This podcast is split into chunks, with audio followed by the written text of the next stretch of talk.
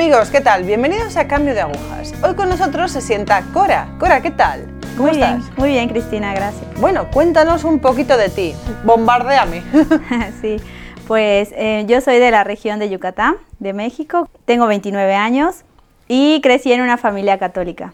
Eh, bautizo desde pequeña, confirmación, primera comunión, eh, todos los domingos a misa. O sea, tu contacto con Dios era, era bueno, o sea, quiero decir, eh, no era solamente por tradición, sino que sí que había una fe arraigada en casa. Sí, sí, sí la había. Más, eh, sobre todo por parte de, de, mi mamá. Mi mamá era como muy, eh, pues más Católica, fervorosa sí. y ella, recuerdo que siempre nos, desde pequeñas, nos decía que teníamos que ir a misa y no podíamos faltar, inclusive si, si te enfermabas tenías que ir el domingo a misa enferma. Hice la mitad de mi primaria en un colegio católico, toda mi secundaria igual en este colegio católico.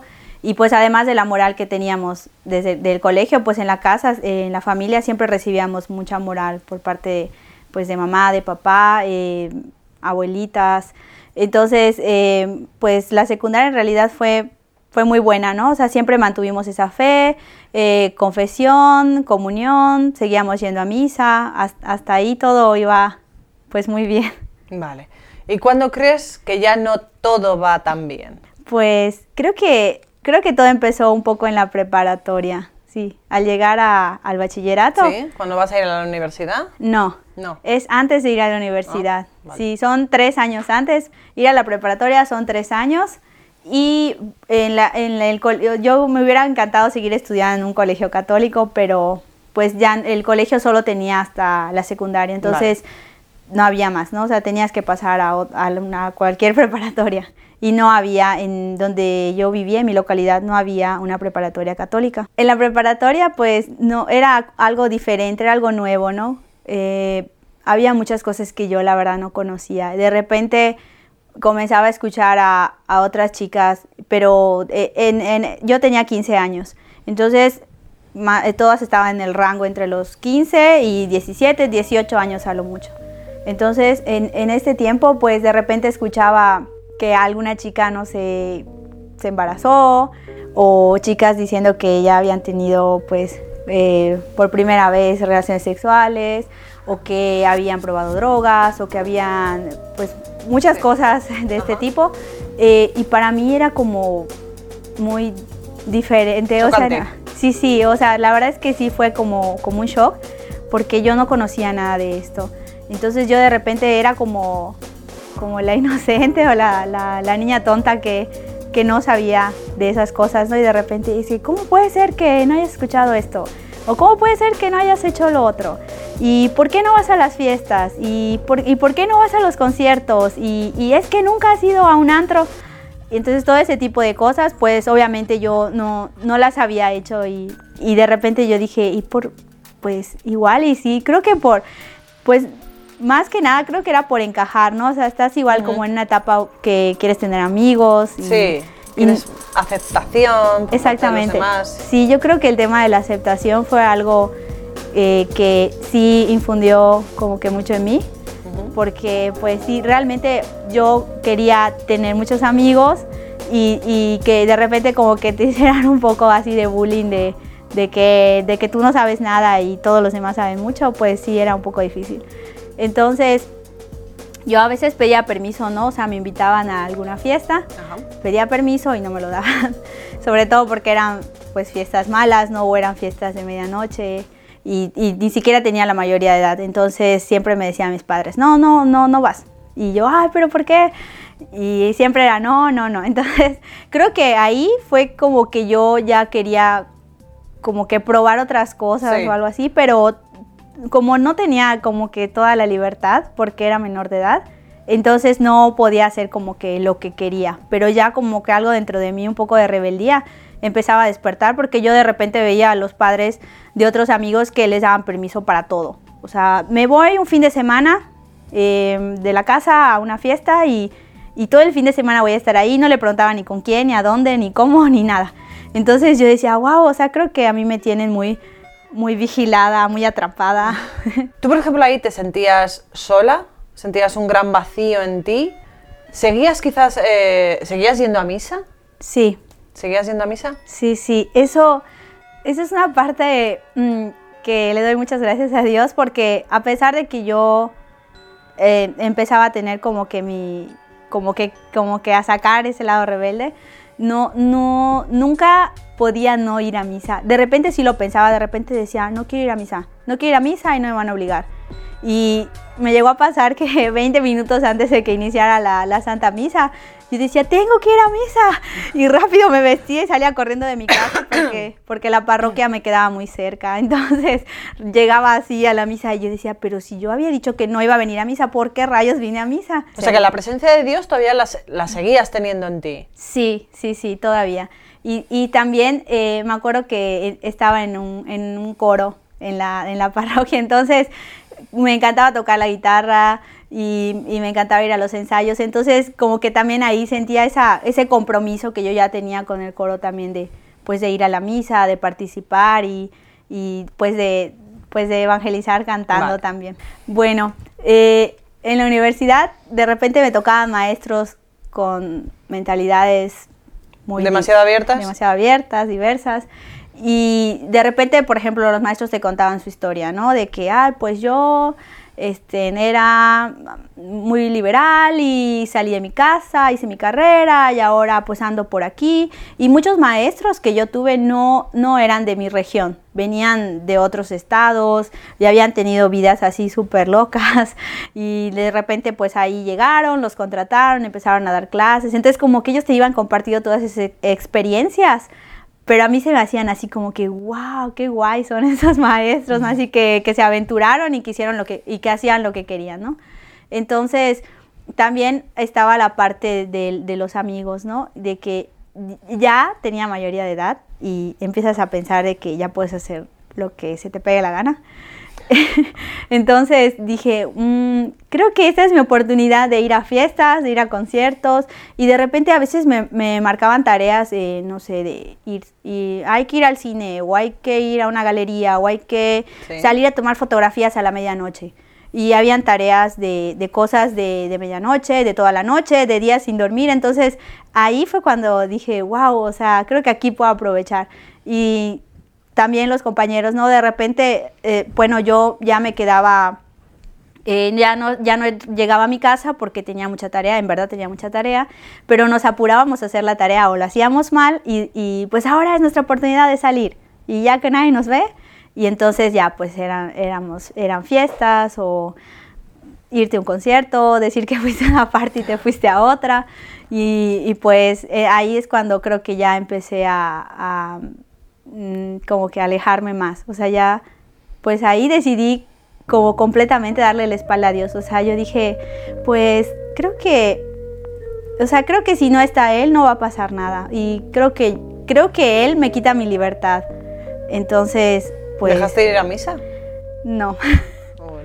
No podía, no podía. Y, y quizá, eh, quizá en dos ocasiones en toda mi vida, que de verdad que no fui porque, porque así, pero era casi como, como a ponerme cadenas para que yo no saliera para ir hacia la misa, pero, pero sí, eh, iba, pero no, no podía comulgar, claro, porque yo sabía que lo que estaba haciendo estaba mal. O sea, en el fondo yo sabía que estaba pecando. Inclusive a veces me sentaba a pensar que, que, de, que seguro era, que, que yo pensaba, sí, creo que si muero hoy, me voy a ir al infierno, ¿no? O, o- o de seguro no voy a ir al cielo porque no estoy haciendo cosas tan buenas. Entonces, sí era como, La confesión, nada.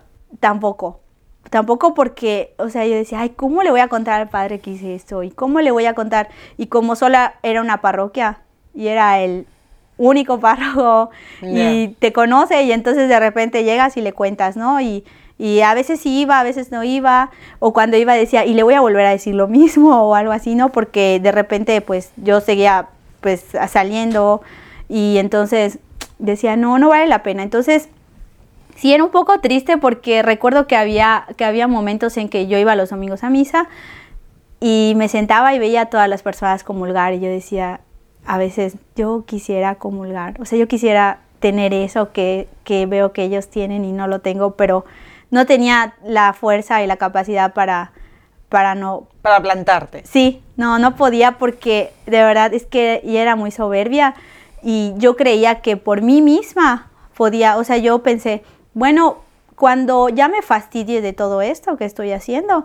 yo de seguro voy a poder dejarlo. O sea, yo por mí, o sea, yo aquí O sea, hasta que te quemes el último cartucho. Sí, sí, algo así, ¿no? Y yo, esto a mí no me, no me va a arrastrar, sino que yo, yo me domino, o sea, yo lo domino y yo puedo aquí con todo. Entonces, pues también esa parte... ¿Y eh, podías? No, por supuesto que no. No.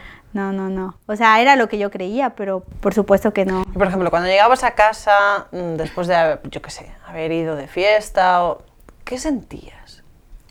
Pues me sentía, para empezar, me sentía mentirosa, porque a veces, a veces sí iba y hacía la tarea, ¿no? Pero otras veces no. Y, y, y en tu- o sea, mis padres de verdad son muy buenos y me tenían mucha confianza. Entonces, pues ellos, si yo les decía que, que fui a hacer una tarea, pues fui a hacer una tarea. Entonces, pero de verdad que sientes como, como que tu conciencia está ahí diciéndote mentirosa, mentirosa, algo así, ¿no? Entonces sí me sentía muy mal, sobre todo porque ellos eran unos padres muy buenos y sobre todo porque no era lo que, lo que ellos me habían enseñado desde el principio. Entonces, ¿Terminas la carrera? sí, Vale. Sí, sí. ¿Terminas la carrera y encuentras trabajo? rapidísimo. Sí, sí, terminé la carrera, encontré trabajo y aquí es donde viene la parte más como que tocar fondo. Entonces, ¿Por qué? A ver.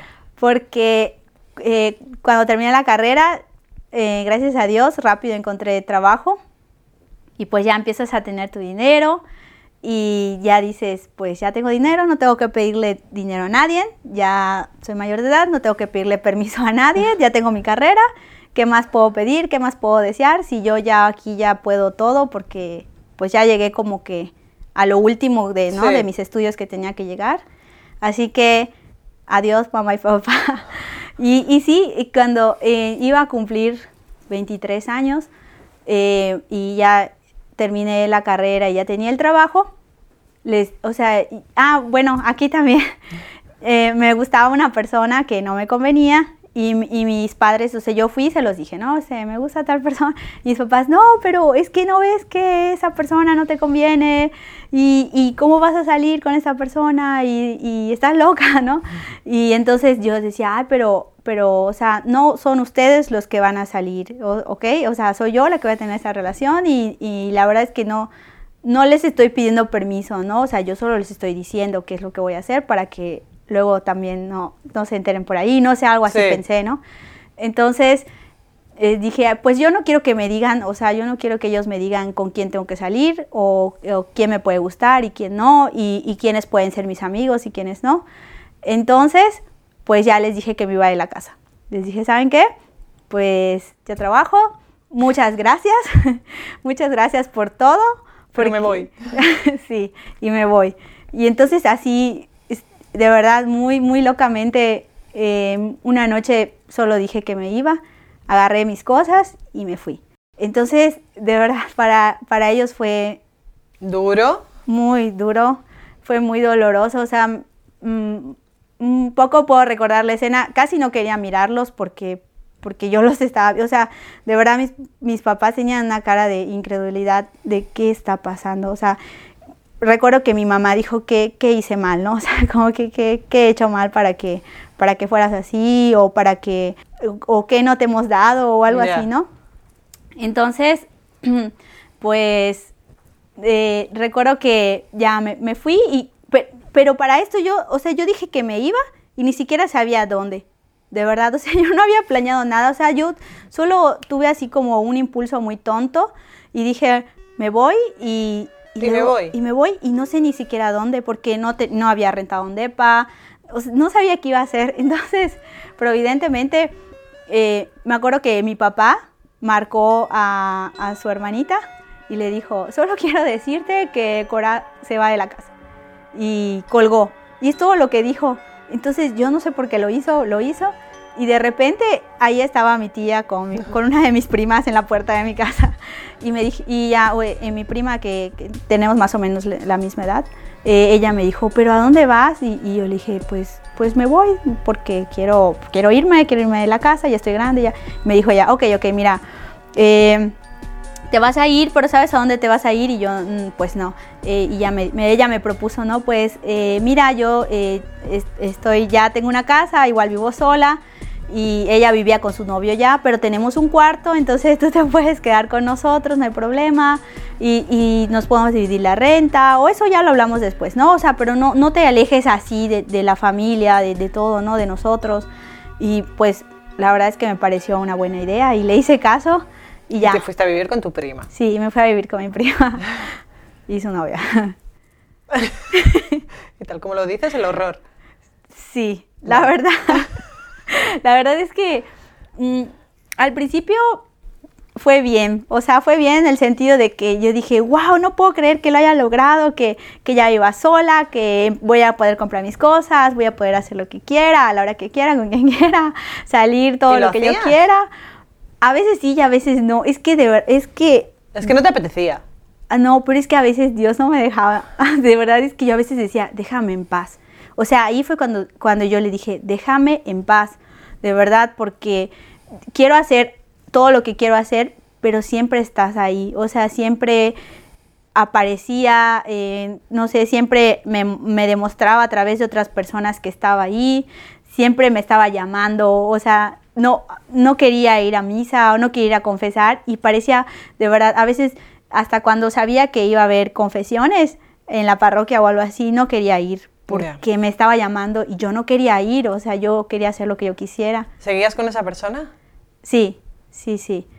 ¿Y tú veías que no te convenía o tú seguías ahí a ah, cañón? Sí, sí, yo veía que no me convenía también, pero, o sea, no sé, o sea, ya yo quería hacer lo que quisiera, entonces no sé, me volví una persona, además de arrogante, de un corazón muy duro. Y pues yo decía, me da igual, o sea, ya, ya, ya lo estoy haciendo y, y no, también llegué a pensar que Dios ya no me iba a perdonar.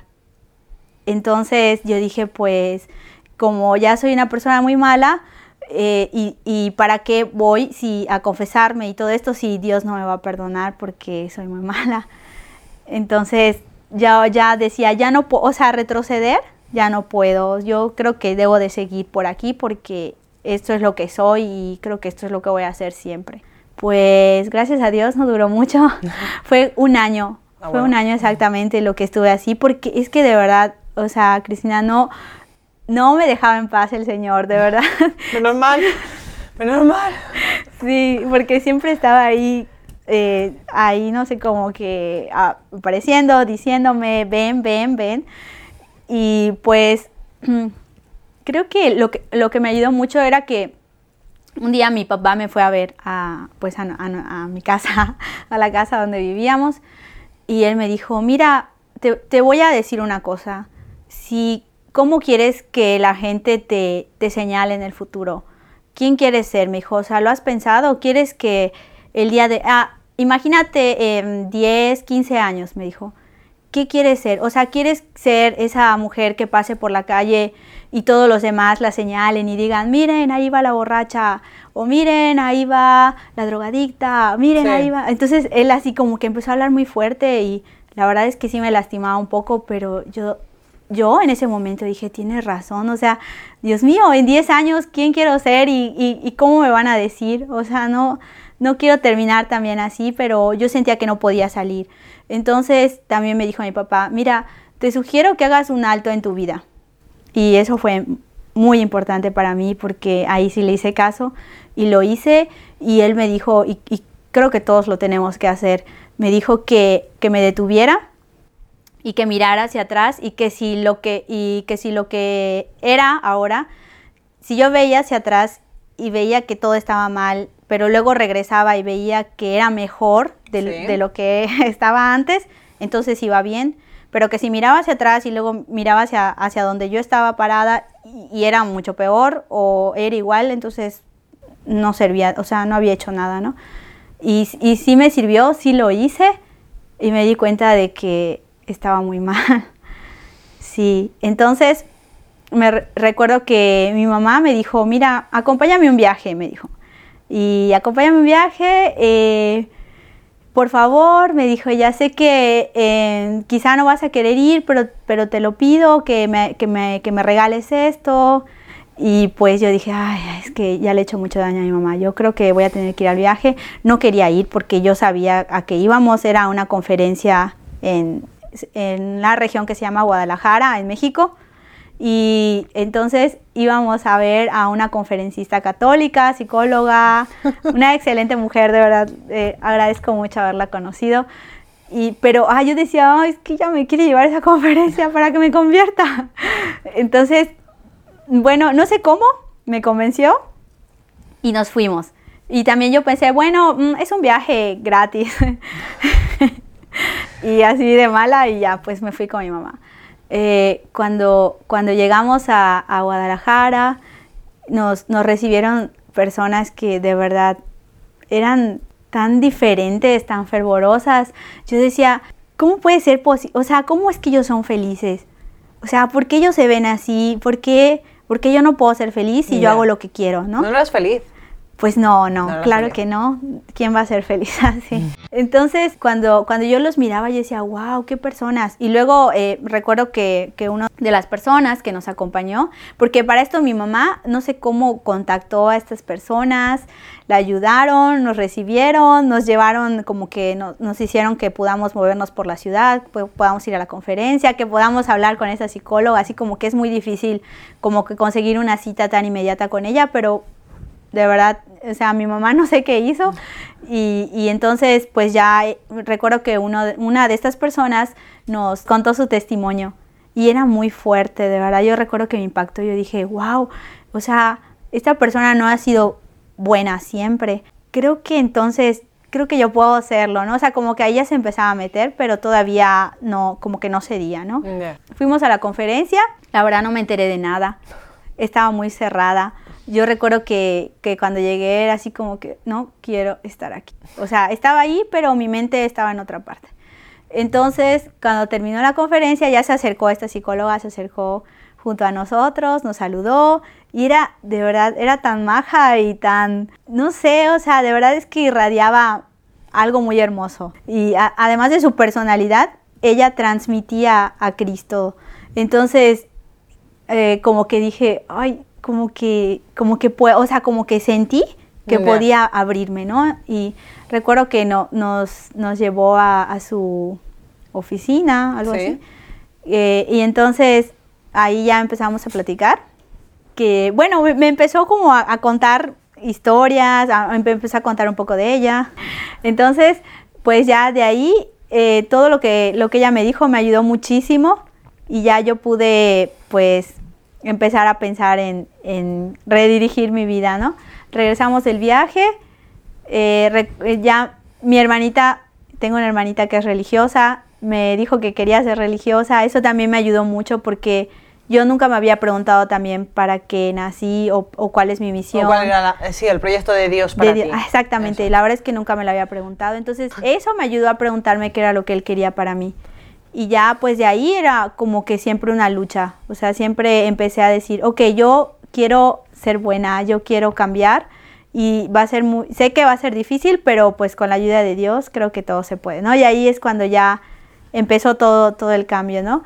Y lo, así lo que más me ayudó, recuerdo, además de las oraciones de mi familia, y, y, de, y, de, empezar a conocer a gente que de verdad me estaba ayudando, pues fue esto, el Santo Rosario. de verdad, es que este es un arma muy poderosa. Yo recuerdo que cuando de pequeña lo rezaba y me encantaba, pero después ya no podía rezarlo. Cuando lo volví a retomar, era así como que de verdad decir un Padre Nuestro no podía.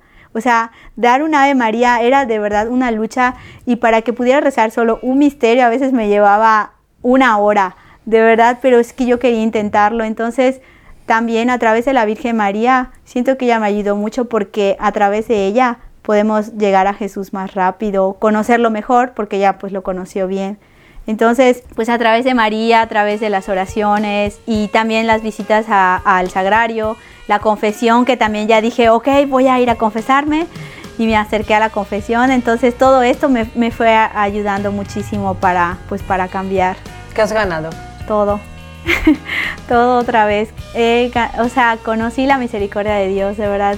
que es muy bueno, que a pesar de que, de que hagamos cosas que tú dices que no te van a perdonar, no es cierto. O sea, si tú abres tu corazón, Él lo va a transformar, de verdad. O sea, Él te ayuda muchísimo, Santa María también. Entonces, ahora, ahora tengo todo, de verdad soy muy feliz. Soy muy feliz porque ya no soy esclava de, de lo que era antes, de los vicios o, de malas amistades o, de ser falsa, porque finalmente pues tampoco era yo, o sea, siempre quería imitar a los demás, siempre solo por encajar, entonces también quería ser otra persona que, que tampoco era. Entonces puedes, con, con, Jesús puedes ser tú misma y pues eso es, creo que eso es lo que ganas. Cora, muchísimas gracias. gracias. Me quedo con no ser esclava del mundo. Sí.